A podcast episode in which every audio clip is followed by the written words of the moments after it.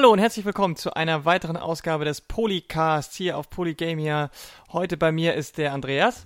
Hallo. Hallo. Und wir sprechen heute über ein Spiel und zwar über Inside.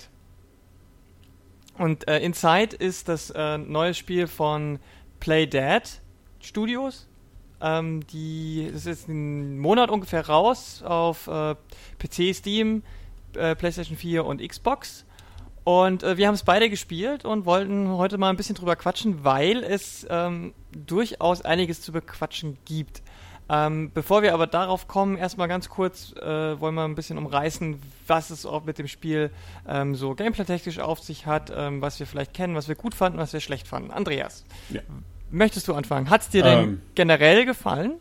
Ja, hat mir sehr gut gefallen. Ähm, muss dazu sagen, ich fand äh, das Spiel davor von Playdead, von den Dänen, äh, Limbo, das ja auch relativ bekannt war, irgendwie mhm. auch drei Millionen Mal verkauft, mehrere Preise eingeheimst hat. Ähm, das fand ich nur okay.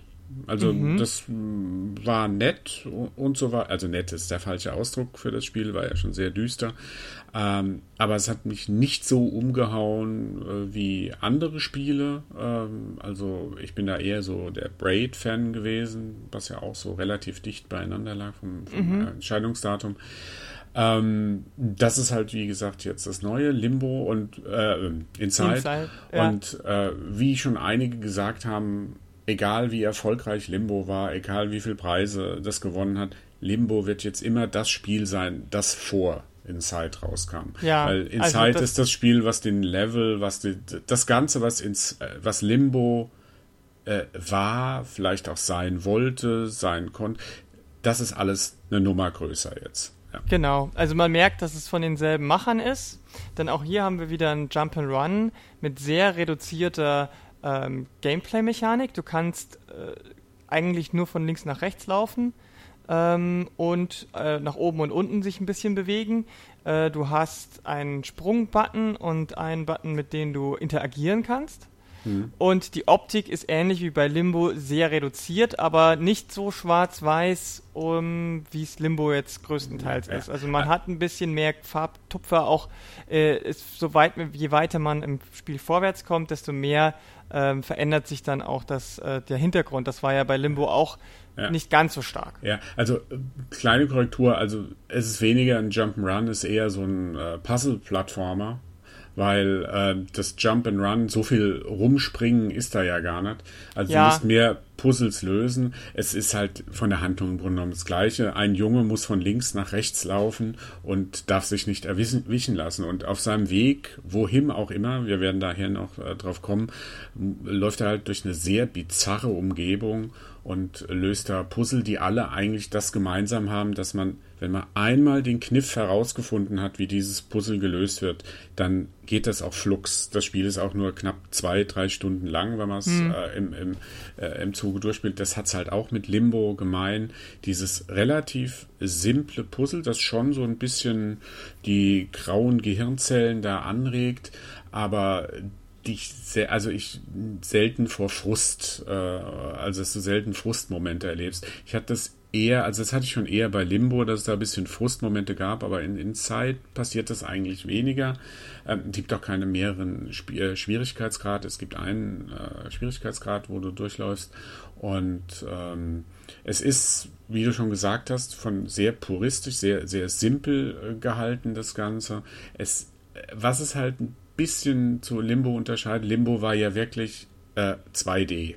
Also hm. da, da ging es nicht in die Tiefe rein. Äh, das ist bei äh, Inside jetzt ein bisschen anders. In Inside hast du hm. schon so ein Raumgefühl, das vermittelt wird, ähm, wo du äh, mal, wo du auch mal so, ja, wie soll ich sagen, so schräg in den Raum reinläufst, sage ich mal, oder so.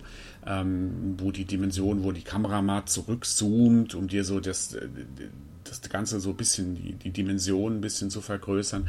Äh, das ist schon der Unterschied. Das ist, wie gesagt, in allem eins bis zwei Nummern größer als der Vorgänger. Ja, ähm, wie nannte sich das früher, wenn man auf dem Super Nintendo so verschiedene Ebenen dargestellt hat und wie bei Protector dann so aus dem Ach Hintergrund was, wie hieß denn dieses, ah, ich komme gerade nicht drauf, Hat- dieses Phänomen, wo man äh, so pseudomäßig mehrere Ebenen, also 3D all vorgetäuscht hat, indem man irgendwelche Dinge aus dem Hintergrund größer werden ließ und die Ja. dann wirklich auf die Spielebene. Und das hat halt Inside ganz häufig. Ähm, äh, gleich von Anfang an gibt's äh, Ho- Bluthunde, die einen verfolgen und die kommen aus dem Hintergrund auf dich zugerannt und dann Mhm. sind sie auf deiner Ebene. Und wenn sie dich erwischen, naja, dann ist man halt leider tot.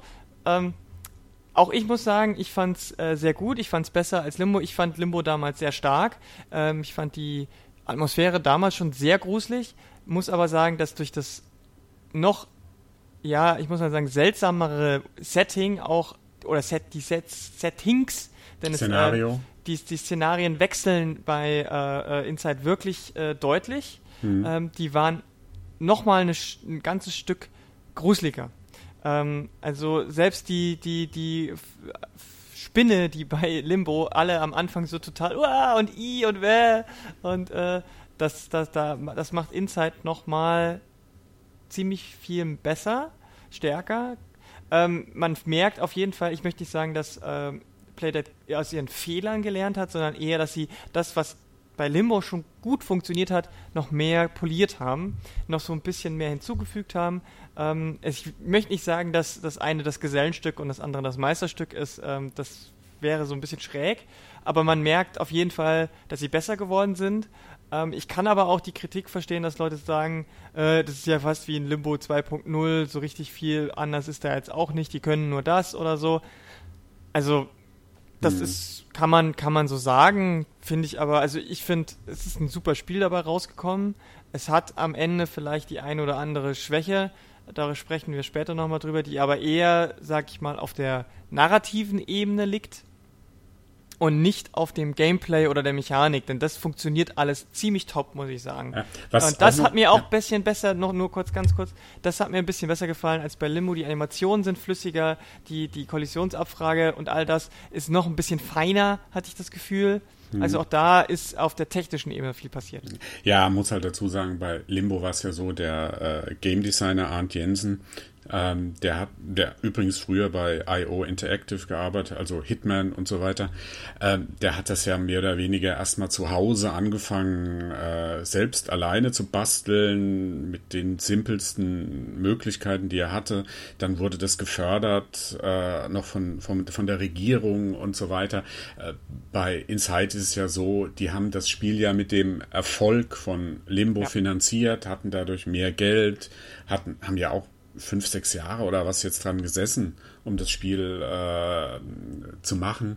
Mhm. Ähm, da, da merkst du halt schon, da ist schon wesentlich mehr äh, Kraft, Geld Ja, und alles ja. reingefahren. Was, was ich aber auch noch sagen wollte, was, was mir auch sehr gut gefallen hat, ähm, das Spiel, also wenn du interagierst mit anderen, ähm, also mit Geräten, mit Gegenständen und so, das ist alles sehr, sehr flüssig, sehr, ähm, sehr intuitiv, das Ja. Ganze gehalten, ja. Du musst manchmal so, so, äh, na, so Gitter aufreißen oder so, so äh, Holzbalken abreißen, um durch einen Schlitz zu, zu kriechen und so weiter. Das, äh, das funktioniert, das ist nicht einfach nur ein Knopfdruck, ja, sondern genau. du gehst da ran, drückst einen Knopf und dann musst du halt den, den äh, Gamepad-Stick nach hinten ziehen und das wegziehen. Das ist alles sehr schön gemacht. Es ist nicht, überhaupt nicht kompliziert. Jeder äh, kommt damit klar, dass du hast in wenigen Momenten, beziehungsweise kannst dich auch gut dran anpassen, hast du ein bisschen Zeitdruck, musst du sehr schnell arbeiten, dass du das noch schaffst. Aber im Wesentlichen guckst du dir das an, ähm, versuchst dir nachher äh, ähm, herauszufinden, wo der Kniff liegt bei dem Puzzle.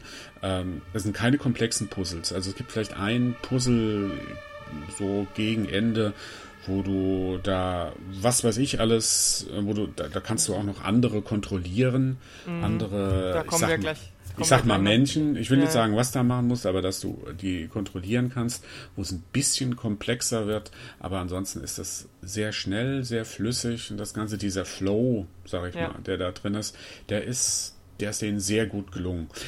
Ich will noch was sagen, Ja. ich, ich fand Limbo gruseliger. Echt? Ja, Okay. ich fand Limbo gruseliger. Mir hat dieses bei Limbo, äh, das fand ich was, einerseits das Gute und einerseits was diese Gruselatmosphäre anbetrifft, äh, das Schlechte ist. Bei Inside sind es mir für ein Gruselspiel zu viele äh, Schauplätze. Ah, okay, ich verstehe. Ja, also ja. bei Limbo hat mir das gefallen, dass es sich mehr oder weniger, es ging ja dann, es war irgendwie nahtloser, wie das ineinander überging. Das stimmt. Ja, ja. und da ist es bei Inside so, dass du, ähm, fängt auch wie Limbo in einem Wald an, ähm, das läuft alles noch gut und irgendwann bist du dann in der Stadt und dann bist du in der Fabrik, dann unter Wasser und das es macht alles Sinn, spielt, also ne, Sinn, mhm. Sinn in Anführungsstrichen. Es ist alles, was das Spiele, was die Abwechslung anbetrifft, ist das natürlich besser. Mhm. Ähm, aber für mich war es nachher eher so ein düsterer Science-Fiction-Thriller mit mhm. Horrorelementen, wohingegen Limbo für mich eindeutig ein Horror 2D-Plattform. Ja, ja, ja. ich glaube, der Unterschied für mich war daran, dass man sich dadurch, dass es bei Limbo eben sehr ähm, homogen blieb immer, mhm. äh, dass ich mich dazu stark dran gewöhnt habe. Mhm. Und dann der Grusel irgendwann äh, durch die Gewöhnung abgelöst wurde. Ja, das Problem, ja, das Problem bei Limbo ist, es wird halt, es ist, es ist ein bisschen langweilig, das Szenario auf Dauer. Ja, ja Selbst, so würde ich, ja. Ja, okay. langweilig ist vielleicht übertrieben, aber es ist eintöniger. Fehlt, ja, es ist eintönig. Das hat seine Vorteile, aber Eben. selbst also, auf die kurze Spieldauer gesehen, ich glaube Limbo drei, vier Stunden, hm. weiß, weiß noch mal genau. Ähm, ja. Ja, also ich muss auch sagen, ähm, dass die Rätsel nicht total unlösbar und vor allem nie unlogisch waren. Das fand hm. ich auch immer gut.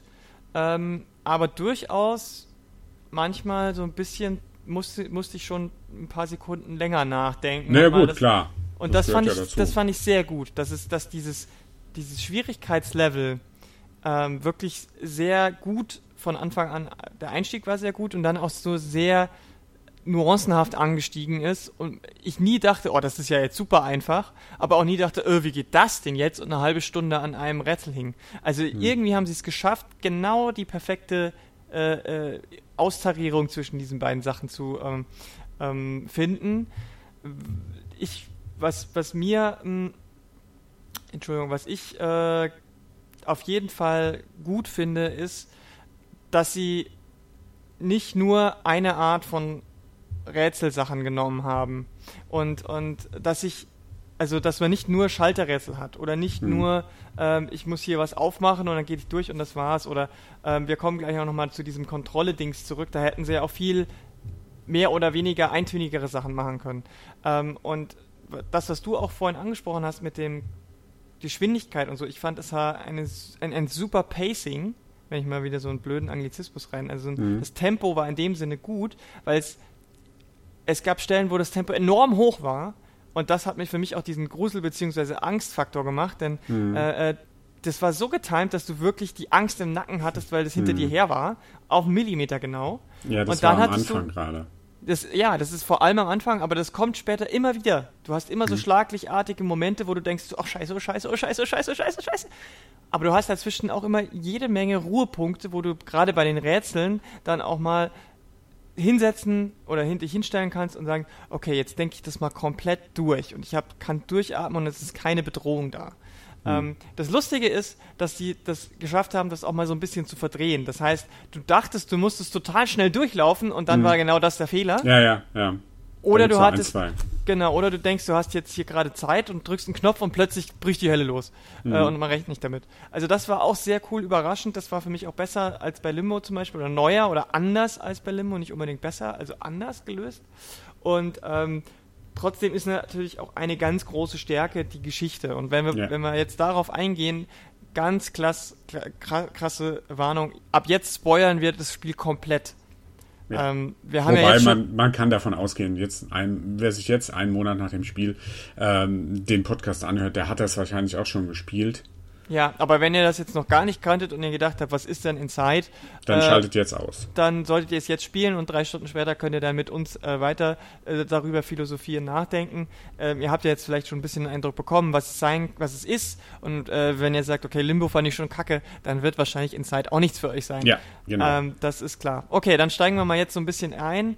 Äh, möchtest du kurz so ganz grob umreißen, wie sich das ganze Storytechnisch äh, technisch für dich aus deiner Interpretationsart sehr, also jetzt eher auf die Fakten bezogen, noch nicht so stark Ja, auf, was okay. es bedeutet. Also man kann ja ganz grob sagen, der Junge äh, rennt immer weiter, immer weiter und irgendwann landet er in einer wissenschaftlichen Forschungseinrichtung, wo in einem großen Wassertank ein sehr merkwürdiges Wesen, das jetzt in der, ich sag jetzt mal in der Fachliteratur, in der Games-Fachliteratur äh, nur noch der Blob genannt wird. Das ist ein toller Fachausdruck. Ja, ähm, wobei, also man kann es, ich kann es auch nicht anders beschreiben. Es, es ist wie ein ri- riesiger Fleischklops, aus dem Arme und Beine rausragen. Und als dieser Junge diesen Fleischklops befreien will, wird er hineingezogen in diesen Fleischklops, ist Teil dieses Fleischklops und der Fleischklops äh, haut ab. Und das ist halt so, dass die letzten, das letzte Drittel des Spiels, ähm, der Fleischklops auf der Flucht, Blob on the Run, ja. Und äh, das und irgendwann landet dieser Blob am Meer und die Kamera fährt zurück und dann irgendwann kommt, kommen die Credits und dann fängt das Spiel wieder von vorne an. Dann gibt es dazu noch ein alternatives Ende, äh, kein alternatives Ende, ein Ende nach dem Ende. Das kriegst du, da kommst du hin, indem du sogenannte Orbs ausschaltest, findest und ausschaltest, die aus dem ganzen, in dem ganzen Spiel versteckt sind. Äh, teilweise recht knifflig versteckt, aber wenn du die alle ausgeschaltet hast und dann nochmal in einen riesen Orb reingehst und da noch ein bestimmtes Objekt verziehst und dann ein Schalterrätsel löst. Und da muss ich sagen, dieses Schalterrätsel ist der letzte Kack. Ja, also wie soll man denn da drauf kommen? Das, dieses Schalterrätsel, ich habe das ganze Spiel locker durchgespielt, ohne irgendwo nachzugucken. nachzugucken. Ich habe die Orbs gefunden und so.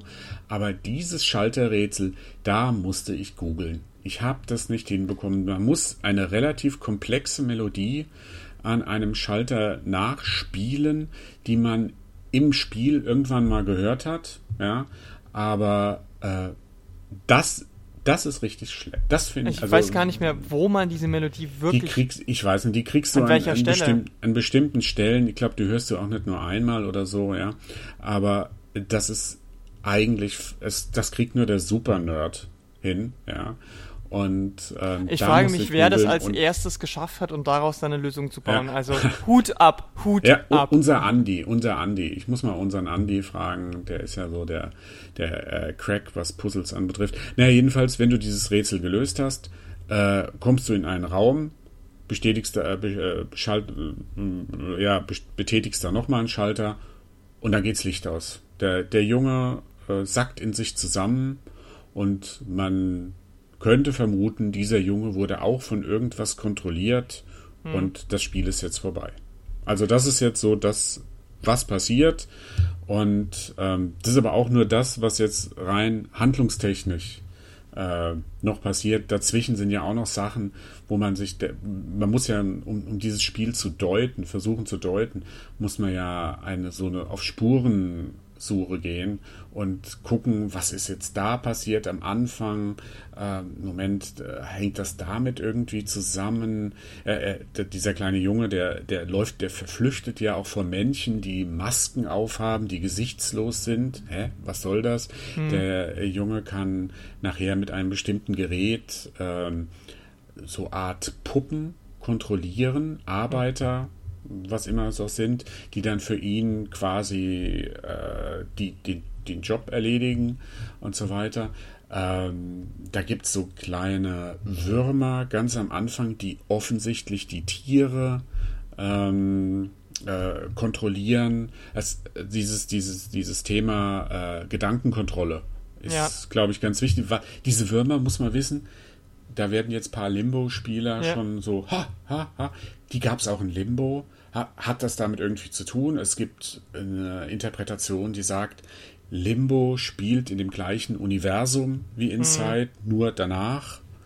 Ähm, da sind so viele Fragen, ja, und die das Spiel auswirft und da, da muss man richtig mal von Anfang an loslegen. Ja, also ähm, das, was schade ist, und das ist eigentlich einer der größten Kritikpunkte, die ich auch mit so habe, was man aber eher als kreative Entscheidung äh, äh, bezeichnen muss und nicht wirklich als Fehler des Spiels, ist, dass das Spiel selber so gut wie keine also gar, es, es liefert nicht nur so gut, es liefert keine direkten Antworten, sondern lässt einen mit ganz vielen Fragezeichen zurück und man muss sich alles selber erschließen. Aber ich finde, man kann sich sehr vieles auch sehr schlüssig selber erschließen. Allein wenn man so den, den Weg nach, nachzeichnet, den der Junge geht, auf die Hintergründe bezogen. Du startest in einem Wald. Hm. Äh, und läufst erstmal so ein Stück weit und dann siehst du, wie im Hintergrund äh, in einen Truck irgendwie so Menschen anscheinend eingeladen werden. Man kann es aber nicht genau erkennen, was das für Menschen sind. Und dann geht man noch ein Stück weiter und dann sind da so komische Behälter, die innen leuchten und anscheinend ist da irgendwas drin. Man weiß, mhm. kann aber nicht genau sehen, was und dann geht man weiter und dann geht man in diese Forschungseinheit, äh, äh, ja, also Einrichtung und dann sieht man aber erstmal, also hinten sieht man dann im Hintergrund, wie der Truck ähm, am Eingang des, dieser Einrichtung stehen bleibt und die auslädt und dann da mhm. durchlost und dann kriegst du dieses, du kriegst so einen Helm auf, der, und mit denen kannst du dann diese Figuren, die anscheinend sowas wie Menschen sind, aber irgendwie auch eher gesichtslos wirken, aber am Anfang sehr menschliche Züge haben auf jeden Fall, kannst du mhm. die äh, kontrollieren, indem du die Bewegungen vormachst, so Virtual Reality mäßig. Mhm. Ähm, das ist so schon der erste Hinweis. Ähm, dann kommt aber für mich eine ganz wichtige Szene, nämlich du siehst dann plötzlich, wie Menschen mit ihren Kindern in dieser Forschungseinheit sind und sich das angucken. Mhm. Und das zum Beispiel war so das erste, wo ich mir gedacht habe, hä? Was mhm. soll das denn jetzt? Warum sind denn hier Familien, die gucken, wie irgendwelche Menschen zu Zombies gemacht werden, mehr oder weniger, oder mhm. halt äh, zu Drohnen? Und gleichzeitig sieht man aber auch ähm, auf dem Weg äh, in die Forschungseinrichtung geht man zu so einer Art Stadt. Also das erste Tor passiert man und dann kommt noch so eine Art Vorstadt, dass überall Autowracks im Boden versunken sind und alles ist verlassen. Also das könnte auch hindeuten, dass irgendeine Art Katastrophe stattgefunden hat. Und äh, weil ich erst dachte, hm, das ist bestimmt irgendwie so eine geheime Forschungseinrichtung und dann dachte ich mir, nee, das ist vielleicht gar nicht so geheim. Vielleicht ist das ja alles öffentlich hm. und bewusst. Ja. Also ich, ich, so spontan, mein erster Gedanke, ich glaube, was man relativ sicher sagen kann über das Spiel, dass es eine Dystopie ist. Dass ja, ja. es irgendwo in der nahen, fernen Zukunft spielt. Irgendwas ist passiert.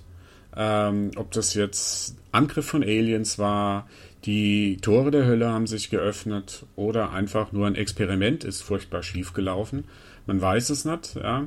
Aber dass es eine Dystopie ist, dass es eine düstere Zukunftsvision äh, Vision entwirft, äh, das ist eigentlich das, das Eindeutigste. Aber weißt du, wo ich zuallererst dran gedacht habe, als ich diesen Jungen in dem roten Hemd gesehen habe, dass da fliehen musste. Ich habe spontan an Schindlers Liste gedacht. Oh ja. Spielberg. Oh da ja. Gibt's, da gibt es ja in, äh, in Schindlers Liste von Steven Spielberg, Schwarz-Weiß-Film, äh, gibt es ja eine Szene relativ am Anfang, wie so ein kleines Mädchen äh, vor der Gestapo flüchtet. Mhm. Und, die, und das, das, was dieses Mädchen, ähm, also wer den Film jetzt nicht gesehen hat, nur, also man kann über Schindlers Liste sagen, viel sagen, aber diese Szene ist grandios. Dieses Mädchen hebt sich von den anderen ab, weil da es nicht schwarz-weiß ist. Sie hat ein rotes Kleid an oder einen roten Mantel. Ich glaube, ein roter Mantel ist es. Mhm. Und deswegen kannst du das Mädchen immer von weitem erkennen. Und das sieht fast schon so aus, bisschen wie ein Jump and Run. Oder ja. wie ein, äh, weil es sich immer verstecken muss. Es wird am Ende gefasst und so, was das Tragische dran ist. Aber ich hatte dann gedacht, also es hat irgendwas mit äh, Fasch Faschismus irgendwas ja. mit zu tun. Ja? Diese, diese Leute, die da eingekarrt, äh, eingekarrt werden in diesen Trucks, das hat mich so an die, die, die Bilder, die man kennt, da von der, mm. von der Judenverfolgung, Abtransporten ja. in KZs, auch wie die dann nachher da rumlaufen, so im Schritt und so, ähm, wie sie dann so genau. langsam konditioniert das, werden, was sie machen sollen. Du, du musst da in einer Szene, läuft man quasi so in einer Reihe hinterher und dann muss man einfach zum richtigen Moment hüpfen, muss sich zum richtigen Moment nach vorne oder nach hinten drehen oder stehen bleiben einfach nur. Ähm, wenn du das nicht machst, wirst du aufge äh, fliegt deine, äh, äh, deine Maskerade auf und alles ist Du vorbei. wirst entfernt. Ja. Ähm, ja, also an der Stelle mit dem Marschieren und so habe ich auch gedacht, vielleicht ist das auch nur irgendwie eine Art Psychose, die nur eine Einbildung von irgendjemanden, äh, so eine Art ja, Angsttraum oder, oder ähm, äh, verzerrte Wahrnehmung. Und mhm. es sieht gar nicht so aus. Ähm, mhm. Das war zwischendurch auch mal so eine Idee. Ähm, aber ich, wenn man es dann bis zum Ende durchspielt, bin ich mir jetzt mittlerweile ziemlich sicher, dass das nicht so ist oder nicht so mhm. sein soll. Ähm, was was, was ähm, für mich halt noch im, bis zum Ende nicht so ganz 100% klar ist, was die mit dieser Gedankenkontrolle genau erreichen wollen in dieser Gesellschaftsform. Mhm. Ähm, weil, also wenn man jetzt mal davon, dass den Weg weiterzeichnet, da kommt man dann in so eine Art überflutete äh, ähm, oder unterflutete vielleicht auch äh, Gegend, wo alles unter Wasser ist und dann gibt es so eine kleine Taucherglocke, mit der fliegt man ein bisschen rum und dann muss man auch ohne Taucherglocke weiter äh, schwimmen und in diesem Unterwasserlevel gibt es dann Kreaturen, die wie... Eine Kreatur. Ja, aber das ist nicht, glaube ich, nicht immer dieselbe. Das sind, hm. also, ah, das, also ich glaube schon, dass es immer dieselbe man, ist. Man, ja, das ist halt zum Beispiel auch sowas, was man debattieren kann, weil ähm, wenn es immer dieselbe ist, wie kommt die dann von A nach B, wenn, weil du man, man oft hinter hm. sich die, die, die, die Tür verbarrikadiert und das ansche Wesen anscheinend nur unter Wasser existieren kann. Und ähm, so, so richtig klar ist auch nicht, was dieses Wesen ist, denn also es sieht aus wie ein, mehr ja, man kann sich sagen, es ist ein geschlechtsloses Wesen mit langen schwarzen Haaren. Äh, es erinnerte mich ein bisschen an The Ring-Kreatur, mhm, nur halt genau, nackt. Ja. Und äh, ähm, das ist unter Wasser und du schwimmst an dem vorbei und wenn ähm, es dich erwischt, dann zieht es dich runter und du ertrinkst. Ja. Also am Anfang. Und mhm. das ist eben auch das, warum ich denke, dass es mehrere sind, weil nach ganz also nach vier, fünf Mal äh, kommt es zu einer Sequenz, wo du dem nicht entkommen kannst und es zieht dich runter, aber das Spiel ist nicht vorbei. Sondern dann mhm. kommt die erste, einzige, wirklich große Zwischensequenz, Filmsequenz mhm. kann man so sagen, und dieses Wesen zieht einen immer tiefer, immer tiefer und schließt einen dann plötzlich in irgendeiner, äh, mit irgendwas an. Mhm. Und plötzlich bis man, kann man unter Wasser atmen, was man mhm. vorher nicht konnte, und man braucht diesen Helm nicht mehr, um diese anderen Wesen, Menschen zu kontrollieren. Mhm. Und das ist so ein, das ist so ein ganz wichtiger Knackpunkt, den, den ich gerne irgendwo mal wenigstens andeutungsweise so als Schubser in die richtige Richtung gern gehabt hätte von dem Spiel, was das soll.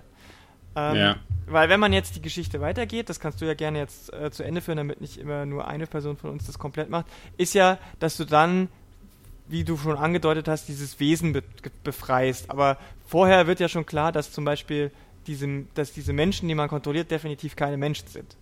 Hm. Ja, weil die fallen von hohen Abhängen, äh, von hohen Klippen oder Ab, Abhängen hinunter und äh, sind unversehrt, stehen einfach wieder auf und können weitergehen. Äh, ähm, das ist so wie so Puppen sind ja. das. Ähm, was man halt sagen muss, ja, also man muss ja erstmal, hm, weil es gab ja keine Interpretation oder so, das hat ja dieser Arndt Jensen, der, der hat das ja bei Limbro genauso gemacht. Er hat ja gesagt, der, ich werfe das einfach da raus, das Spiel, und fangt einfach damit an, interpretiert mal fröhlich lauf los. Er hat dann irgendwie nur gesagt, dass so in Foren, da wären sie schon sehr nahe gekommen. Ähm, da gibt es auch viele Ähnlichkeiten so äh, mit den beiden Spielen. Der Wald zum Beispiel am Anfang. Mhm. Wobei da, da, muss man dazu sagen, das ist anscheinend was Persönliches.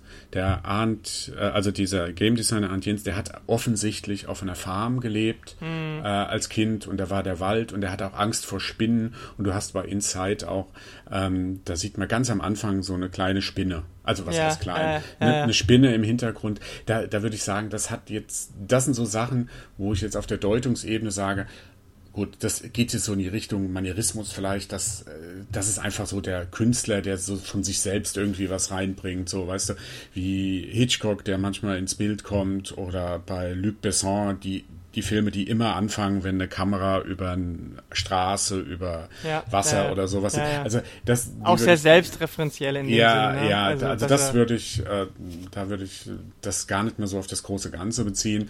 Mhm. Was man halt hat, ist, man hat ziemlich deutlich eine Zweiklassengesellschaft, die das mhm. Ganze äh, macht und es ist halt schwierig, jetzt da so ein so eine so eine stringente Linie herauszufinden. Ja, ähm, bei mir ist es so, ich glaube, ziemlich viel hat mit diesen kleinen Würmern, die da am Anfang kommen. Mhm. Weil, wenn man jetzt mal sagt, was sich von Anfang bis zum Ende bei dem Spiel durchzieht, was immer drin ist, ist dieses Thema Gedankenkontrolle. Ja. ja? ja. Und das fängt mit diesen Würmern an. Das ist das erste Mal in dem Spiel, Du findest diese Würmer, die steckt in irgendeinem Schwein drin, also auch in einem, in einem Tier. Das ist das erste Mal, wo du dieses Thema, äh, wo das Thema in das Spiel reinkommt. Gedankenkontrolle. Ja, da wird halt Schwein und wenn du das rausziehst, dann ist dieses Schwein halt frei und kurz danach kannst du auch selbst äh, triffst du auf ein Gerät, wo du dann die Leute kontrollieren kannst. Und bei mir ist es jetzt so, ich bin jetzt so ein Anhänger von, den, von der Theorie, dass dieser, dieser Blob, ich, ich sag's jetzt mal so, Fleischberg klingt jetzt blöd, ja, mhm. dass das auf diesen Würmern basierend, ein, ein auf diesen Würmern basierendes Experiment ist zur Gedankenkontrolle. Warum Wissenschaftler sowas gemacht haben, weiß ich nicht. Vielleicht hängt es damit zusammen, dass es da wirklich diese Zweiklassengesellschaft gab, die die, die, ich sag mal, eine reiche Zweiklassengesellschaft, die die Armen äh, oder Arbeiter äh, kontrollieren will. Das ist auch so ein Thema, das ist ja auch was, was der Arndt Jensen sagt, er, er, er ließ sich inspirieren vom deutschen Expressionismus. Mhm. Und wenn du den, also den deutschen Expressionismus, also die Filme, wenn die äh, dir anguckst, ob das jetzt ähm, Metropolis, ob mhm. das jetzt Cali Caligari oder so ist, da hast du immer dieses Thema auch, dieses Gedankenkontrolle, Zweiklassengesellschaft das, deswegen würde ich sagen, das passt gar nicht so sehr von den ähm, von der Kulisse her, mhm. weil dazu ist es mir nicht expressionistisch genug. Ja, ja. Ja, da, da, da ist alles viel zu klar, die Form beim deutschen Expo, da war alles schräg und schief, also sollte sich einer nur mal Kabinett des Dr. Caligari angucken. Ähm, also dass, dass das ein wichtiges Thema ist, zwei Klassen, irgendein Experiment, äh, das da zur Krönung äh, gebracht werden soll und dass dieser Blob aber eine Möglichkeit gefunden hat, diesen Jungen zu kontrollieren. Ja, der, also der, man kontrolliert der, ihn nicht wirklich ja, selber, sondern der Blob kontrolliert ihn eigentlich. Ja, dieser, dieser Junge, der ist ja, wie soll ich sagen, ähm, er unterscheidet sich von den anderen Puppen, die kontrolliert werden, schon, indem er halt Gefühle zeigt. Er hat Angst, das sieht man deutlich. Er reagiert anders. Diese, diese, diese Puppen, die da sind, die sind wirklich sehr wie, äh, wie Puppen, wie Schaufensterpuppen, ja, die man in Bewegung setzt. Ja. Genau. Aber, aber dieser, dieser Junge, der rennt ja, wie soll man sagen, wie ein Lemming. Ja, hat er ja nur ein Ziel, er von links nach rechts genau zu diesem Fleischberg zu kommen. Aber er kann auch sterben, das ist auch der ja, Unterschied. Ja, er kann natürlich sterben, weil es halt, äh, dann, dann schafft das halt in dem. Er kommt nicht weiter und deswegen muss er wieder vorne anfangen. Aber also, ich finde, ich finde, ähm, ich finde es einen sehr schönen Kniff, nur ganz kurz zwischendurch, das ähm, Steuern des Spielers innerhalb dieser Story aufzugreifen. Das finde ich das immer so ein, richtig toll. Ein, Moment, das ist, das ist eine Vermutung. Ja, natürlich ist du es. Du sprichst auf das alternative Ende, also dieses äh, zweite ja, Ende. Ja, nicht nur. Also generell, also auch wenn man, wenn man sagt, wie du, dass der Blob den Jungen steuert. Aber wer ist denn der Blob? Wir sind ja der Blob. Weil wir ja den Jungen steuern.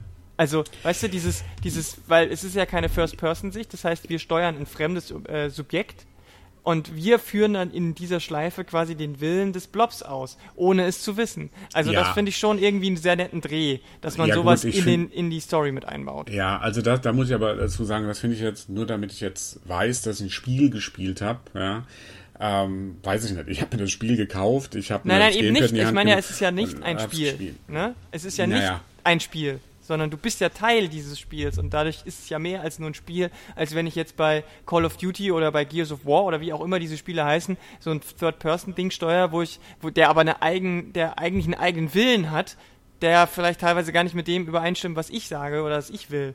Weißt du, was hm. ich meine? Also dadurch ja, ist, ist die Immersion eigentlich viel stärker ich, ich weiß, das ist, wird von vielen rein interpretiert in das Spiel. Das ist auch, die Elemente sind da. Aber wenn das jetzt gerade auf das Ende, weißt du, du machst den Schalter aus und äh, alles geht aus. Und da sagen ja viele, ja, das ist eigentlich in dem Moment, der Spieler wird vom Spiel abgekapselt. Ja, ja? so könnte man das auch sehen. Aber das bevor wir halt, zum alternativen ich, Ende kommen, hm. müssen wir natürlich erstmal das Normale nochmal besprechen. Hm. Also der, der, du kommst ja dann. Aber es hängt für, also nur eins dazu ja. sagen, klar, wir können da weiter, aber ich war noch nicht zu Ende und das alte, so, dieses, dieses Ende, das dazugehört, das gehört noch dazu, aber wir können gern da. Hm. Also für mich passt das halt so, das, da ist eine Schleife, die ich so versuche zu erkennen. Ja, ja, definitiv. Also ähm, wenn das, äh, das Spiel endet eigentlich nicht nach dem ersten Durchspielen, sondern hm. eigentlich Hab sollte und muss man das mindestens zu diesem alternativen oder Nachende sollte man es noch spielen. Nur es ist halt so schwer, hm. wenn man das nicht weiß. Ähm, hm. Das ist, äh, Dieses also Schalterrätsel, meinst diese, Ja, also weil die Stelle, wo das vorkommt, ist ja so ein, so ein, so ein Maisfeld. Mhm. Und da habe ich mir da beim ersten Durchspielen schon gedacht, jetzt passiert irgendwas, hier muss doch irgendwas sein. Dieses Maisfeld, das ist so ikonisch in vielen Horror und Mystery mhm. und so weiter. Es sind immer Maisfelder. Und dann läuft man da einfach durch und das war's. Und dann dachte ich mir, das kann es ja nicht sein. Und wenn man eben dann aber weiß, dass nach dem ersten Playthrough wieder von vorne losgeht, dass an dieser Stelle, wo dieses Maisfeld ist, da gibt es eine versteck, versteckte Bodenklappe. Mhm. Und da kommt man dann zu diesem Schalterrätsel. Ähm, das, äh, also da, das wird schon irgendwie, man versucht es schon irgendwie auch Hinweise zu bringen, aber es ist schon, man muss schon wirklich man muss schon ah, viel also rumprobieren. Da, ja, jein. Also ähm, gut, ich habe es jetzt auf dem PC gespielt. Mhm. Ich weiß nicht, wie es bei äh, Xbox One aussieht, beziehungsweise PS4, glaube ich, ist es noch gar nicht, ist gar nicht rausgekommen. Ach doch nicht? Ich meine, nee, nee, ich meine es nur Xbox äh, One und PC. Ähm, also bei, bei Steam hast du ja, wenn du die Achievements hast, siehst du ja Bilder. Hm, oder ja. siehst so ein kleines Bild, was dir ja ein bisschen einen Hinweis gibt, wo dieses äh, Rätsel oder ja. dieser, dieser Orb sein könnte.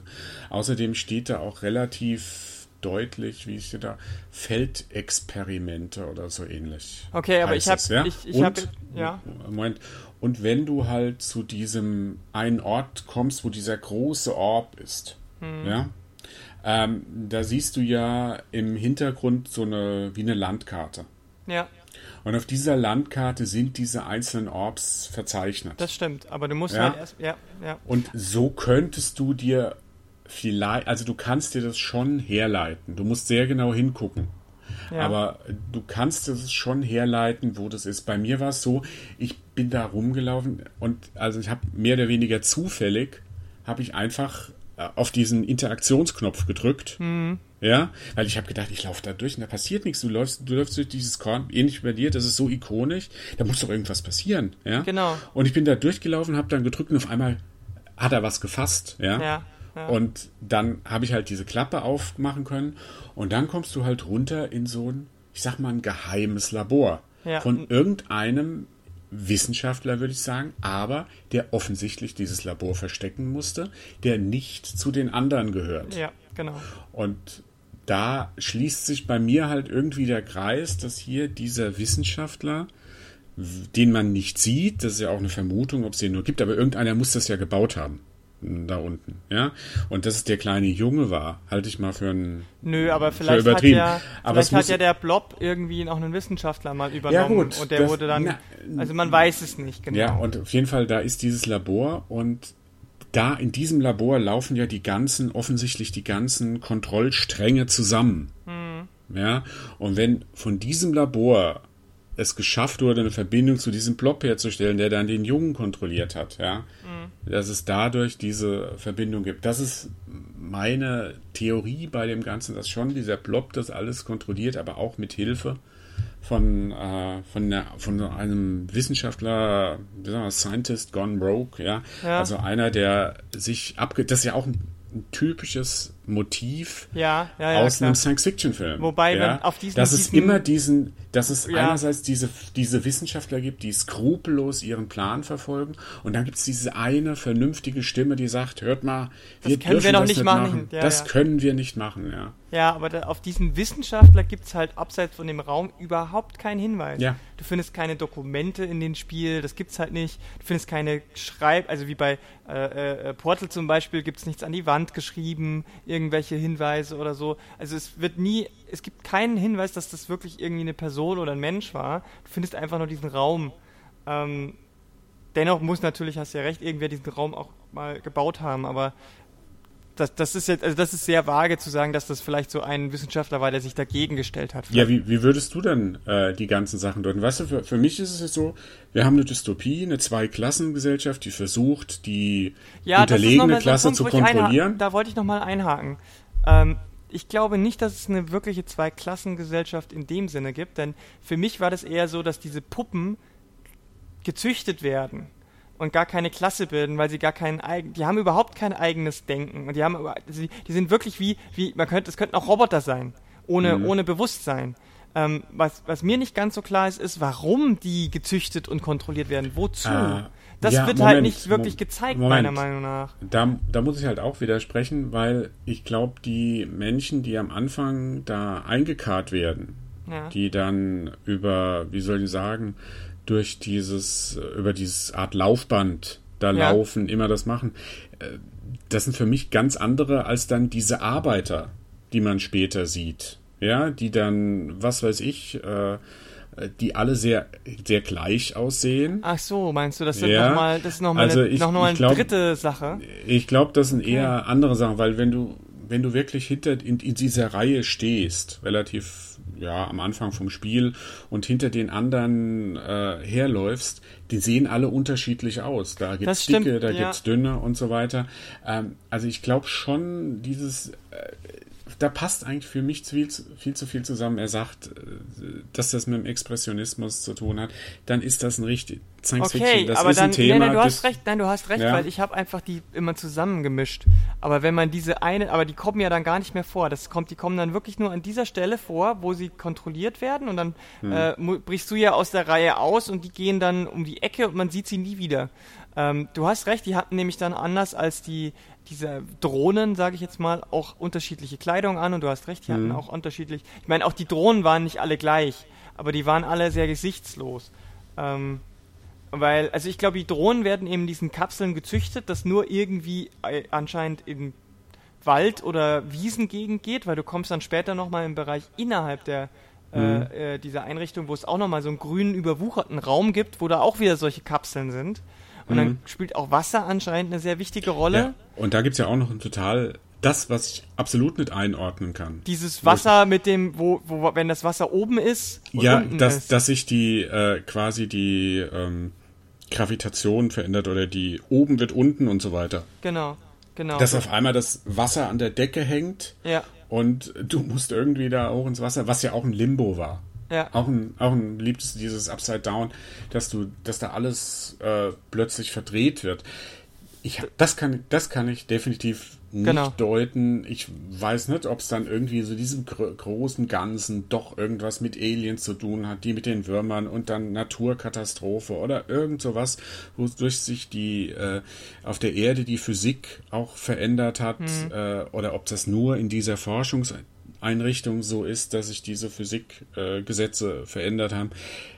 Das, das ist ja so, so ein bisschen, selbst wenn ich jetzt versuche, ja, dieses, so, so eine Linie zu entdecken, mhm. ja, mit meiner gibt's Dystopie, Zweiklassengesellschaft, Gedankenkontrolle, ja. gibt's mir immer noch so viel, zu viele Sachen, wo ich denke, da hat er mir einfach irgendwas hingeworfen. Ja, ja. das ist so ein bisschen so äh, Nouvelle Vague, so aus den 60ern, also 70er Jahren, da, die, die, die Filme, dass da sehr fragmentarisch, sehr, sehr symbollastig mir irgendwas vor den Latz geknallt wird wo ich jetzt damit anfangen muss, das zu, äh, zu interpretieren, was ich ja einerseits nicht schle schlecht finde, weil ich meine, das muss man ganz deutlich sagen, so viel wie über Inside, ja, habe ich in den letzten Jahren nicht über ein Computerspiel nachgedacht. Oder was, wenig. Oder ja, wenig. was soll ich sagen? Nein, es, es sind die, die zum Beispiel nehmen wir mal Bioshock oder so, was ja auch ja. wahnsinnig viel drinsteckt oder so. Ähm, Inside, ich würde sagen, Inside macht da noch mal eins drauf. Weißt du, bei, bei Bioshock ist er relativ, das geht nachher den relativ einfachen Wegen, sagt, naja, Quantenphysik. Ja, mit Quantenphysik ist alles möglich. Ja, hat es auch mit Inside mit Quantenphysik zu tun. Ja? Klar, aber ich meine, es ist Ahnung. natürlich der Unterschied, dass du bei äh, Inside einfach auch nichts beantwortet bekommst ja. und bei Bioshock eben schon. Versucht schon Antworten zu also finden und genau, versucht auch ein Ende zu finden. Du genau. kriegst alles erklärt. Ich fände, ich hätte es auch bei Bioshock extrem unbefriedigend gefunden, wenn man am Ende eben überhaupt keine Antworten bekommen hätte. Ja. Muss ich ganz ehrlich sagen. Wenn du dich durch so, durch so ein Spiel durchkämpfst, dann äh, willst du halt auch mal die ein oder andere Antwort. Und deswegen ist es für mich halt auch so ein bisschen ein Kritikpunkt an Inside ähm, oder Inside. man, mhm. muss man, weiß nicht, wie man es besser betont. Ähm, äh, dass man gar keine, also dass es zu wenig ist. Vor allem, wenn man jetzt nochmal auf das erste Ende eingeht, wenn du dann plötzlich von dem Blob geschluckt wirst, was ich sowieso ein bisschen seltsam und schade und eklig fand, äh, dass der Junge dann plötzlich weg war und mhm. in dem Blob unterging. Und das war ja auch deswegen ekelhaft, weil der, du hast ja dann nicht nur den Blob gespielt, sondern jedes Mal, wenn du irgendwas gemacht hast, hat, hat dieser Blob gestöhnt mit fünf, sechs, sieben verschiedenen Stimmen. Mhm. Also, wenn du irgendwo runterfällst, dann haben die alle äh, gemacht oder du musst dann so. Das fand ich übrigens auch ein total dämliches Rätsel oder, oder Rätsel ist mhm. oder Geschicklichkeit. Du musst eine Kiste in einen Ofen Ja. rein und den dann die brennende Kiste über zwei Sprinkleranlagen drüber schmeißen Ja. und schnell drunten durch ums Auffangen. Das Ja, fand ich, das- das, hat, das, das- hat überhaupt nicht gepasst, fand ich. Ja, aber also gut, das war das war auch das eine, also von den normalen Rätseln jetzt absehen von dem Schalterrätsel am Ende, wo ich so ein bisschen Frustmomente hatte. Ja, weil wenn weil das dann beim dritten, vierten Mal nicht funktioniert hat, ich meine, es ist im Grunde genommen ganz simpel. Ja, aber du musst Also halt genau im du richtigen Moment losschmeißen und unten durch Ja. und wieder auffangen und das funktioniert nämlich halt nicht. Das, Und das musst du zweimal machen, das ist ja das Fiese. Ja, du musst ja. es zweimal machen. Wenn du es einmal fallen lässt, dann geht dieses Feuer in der Kiste wieder aus und du musst wieder zurück. Hm. Und, äh, und, das, und das ist ja eigentlich das Ende. Das ist ja, ich glaube, das letzte. Ja, ich glaube, dann so geht diese. Riesentür auf, das kann sein. Ja, ja. Ja, und ich, ich verstehe halt nicht, warum man da in diese Riesendüse unbedingt einen brennenden Klotz reinschmeißen muss und nicht Ja, einfach gut. nur einen Klotz, der brennt. Also was, was ist da der Unterschied? Ja, ähm, aber, also- aber davon abgesehen, ähm, also das, das fand ich dann schon sehr unangenehm, diesen komischen, unförmigen Dings zu, ähm, zu, zu, zu steuern. Das Interessante ist äh, folgendes. Zum einen, bevor du da hinkommst zu diesem Blob, laufen die, die laufen ja die ganzen Wissenschaftler irgendwie an diese, an diese Glaskuppel, wo der Blob drin ist, und gucken rein. Und warten anscheinend, dass irgendwas passiert. Mhm. Du weißt, Ja. also du weißt nicht warum und was, und dann bist du da drin. Und natürlich bricht, wenn du dann ausbrichst, stürzen die dann erst alle weg, aber es gibt zwei, drei Rätsel, da kommt dann ein Wissenschaftler und hilft dir. Ja, da habe ich eher das Gefühl gehabt, die versuchen dich, ja, die locken dich ja quasi in so einen riesen, nochmal in so einen riesen Container. Ja, Und da, das wirkte auf mich so, als das soll dein Gefängnis sein. Da sollst du bleiben. Aber dann gelingt es dir ja, die, Die Wände aufzureißen zu reißen. und da abzuhauen. Ja, und ich glaube, es geht noch ein Stück weiter. Denn bevor du zu diesem letzten Feuerrätsel kommst, landest du nämlich einmal nochmal in so einem Miniaturglas. Also du so ein riesen, so, ein, so mal so eine riesen, wie nennt man das? Äh, naja, so, so, ein, so ein Glasbottich, in dem die Mhm. ganze Anlage von dem Wald am Anfang bis zu, äh, bis zu dem Ende in der äh, Einrichtung alles nachgebaut wird. So ein Modell, ne? So eine Mhm. Modellansicht. Da landest du plötzlich drin, buff. Und da kommst, musst du natürlich dann auch nochmal raus. Aber ähm, für mich hat das so ein bisschen den Eindruck gemacht dann, ähm, dass die, dass die auch diese Flucht, die Wissenschaftler einkalkuliert haben. Denn Das wenn, kann sein. wenn du am Ende dann rausbrichst, dann rollst du so einen Berg runter und an, landest am Meer und dann ist es, wie du schon gesagt hast, zoomt ein bisschen raus und du kannst dich nicht mehr bewegen und dann ist der erste Abspann. Hm. Und ich glaube ja, dass diese Wissenschaftler diese Flucht inszeniert haben oder zugelassen haben zumindest und dich versucht haben zu lenken, äh, um zu sehen, wie weit dieser Blob Hive Mind es alleine schafft. Ob es schafft, da rauszukommen. Und diese Mhm. Hilfe ist dazu da, um zu sagen, okay, hier ist, das ist unfair, du kommst einfach mit dieser Masse da nicht raus, deswegen helfen wir dir. Mhm. Ähm, also das ist ein gezieltes Experiment war, den, das Kind dahin zu lotsen, aber von außen zuzugucken und, zu, und nicht einzugreifen im Sinne von wir helfen dem Kind, sondern Mhm. das Kind muss alleine dahin kommen und dass das alles geplant war und deswegen dann dieser Neustart kommt und du in diesem Maisfeld unten den Strom abschaltest, damit du das, das äh, Experiment ein für alle Mal beenden kannst. Hm. Kann sein. Es gibt viele äh, Interpretationsmöglichkeiten. Ja, also das wäre jetzt so meine Interpretation, dass man, dass es eben am Ende zwei Klassengesellschaft hin oder her doch eher darum geht, so ein, dass der Blob dieses Experiment im Experiment erkannt hat und dann versucht, den, den, den, dieses unendliche, dieses unendlichen Kreis zu durchbrechen. Hm. Ähm, dass es vielleicht schon 100 kleine Jungen gab und dieser Blob vielleicht auch schon 100 Mal ausgebrochen ist. Weißt du? Mhm. Und nur Ja, wenn du ich- ich diese, weiß, diese du Orbs ja. einsammelst, dann durchbrichst du das. Also ihr seht, äh, man kann da viel reininterpretieren und selbst dann mit der schlüssigsten logischen Erklärung bleiben noch blinde Flecken. Vielleicht habt ihr ja, wenn ihr das spielt, äh, noch die zündende Idee, könnt ihr uns gerne eure Theorien unten in die Kommentare schreiben. Hm. Äh, ich glaube, wir haben uns ziemlich ausgequatscht jetzt mit Ja, unseren also, äh, Vorstellen. also ihr merkt sicherlich, äh, das Spiel beschäftigt einen. Ich kann nur mit Nachdruck sagen, je, jeder, der Limbo gemocht hat, soll dieses Spiel spielen. Der hat es wahrscheinlich auch schon gespielt, hat es auf der Liste oder so. Die werden das auch mögen. Äh, jeder, der mit Videospielen eigentlich nicht, nicht so am Hut hat, wenn ihr, was weiß ich, Bekannte habt, Verwandte, die sagen, ach, das ist mir alles viel Action, alles so dumm zeig denen mal dieses Spiel. Mhm. Inside von Playdead aus Dänemark. Ja, also das ist ähm, definitiv genau so, so das gerade letzte Punkt. Das ist ein Spiel für die nicht klassischen Gamer. Also ja. ähm, es ist äh, ein super simples Spielprinzip. Es hat eine Backstory. Du kannst äh, du kannst es wirklich super durchspielen in ein paar Stunden, äh, was auch sehr sehr den Leuten zu, zugute kommt, die eben nicht jeden Tag drei Stunden zocken können oder wollen. Ähm, und wenn ihr Limbo nicht kennt, dann solltet ihr den Zeit definitiv mal ausprobieren ähm, weil ich glaube, es gibt kein Spiel, was mit so wenig Spielzeit so viele An Gedankenanregungen äh, hervorruft. Und genau, das also ist ja ein Mehrwert, den man in Geld auch äh, kaum messen, messen kann. Ja, das ist jetzt für all die, die sagen, ein 3-Stunden-Spiel, das 20 Euro kostet, ist es nicht wert. Ganz klar nein. Also in dem, diesem Spiel steckt mehr drin als in allen Call of Duties, allen Gears, allen, was weiß ich, Jump and Runs, die daraus Zeldas, World of Warcraft oder so, dass die 20 Euro sind es auf jeden Fall wert, das Definitiv, Spiel zu spielen. Ja. Wenn ja. ihr bereit seid, über das Spiel, wenn euch das was bringt, danach über so ein Spiel auch nachdenken zu wollen. Und selbst wenn ihr nur euer, wenn ihr nur zwei, drei Stunden totschlagen wollt, ist das Spiel definitiv nichts für euch. Ja, wobei, ich meine, es ist dann immer noch ein Puzzle-Plattformer, den man mal spielen kann. Also. Ja, aber dann würde ich sagen, für die Leute würde ich sagen, ist dann die 20 Euro das. Könnte dann ein bisschen zu viel sein, klar. Also es ist aber, wie gesagt, es ist auch technisch ein gutes Spiel und flutscht gut. Also ähm, ähm, da, da, wurde schon auf beiden Ebenen ordentlich äh, äh, Gehirnschmalz äh, äh, investiert äh, dass es beides auch ähm, trägt, muss ich sagen. Also es ist nicht so, dass du dann so nach zwei Stunden merkst, okay, jetzt mache ich es nur noch, weil ich wissen will, wie es ausgeht und der Rest ist mir wurscht, sondern ich find, fand auch die Rätsel wirklich, auch das, was ja, was ja zum Beispiel so äh, Point-and-Click und Action-Adventures aufmachen mit ihren Rätseln, das ist ja auch eine Herausforderung für sich. Und das mhm. fand ich echt gut gemacht. Also das muss man auch einfach sagen.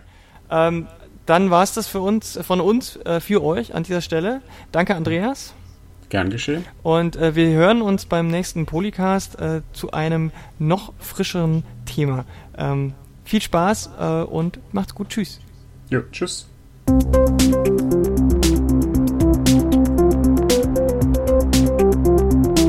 Polycaps.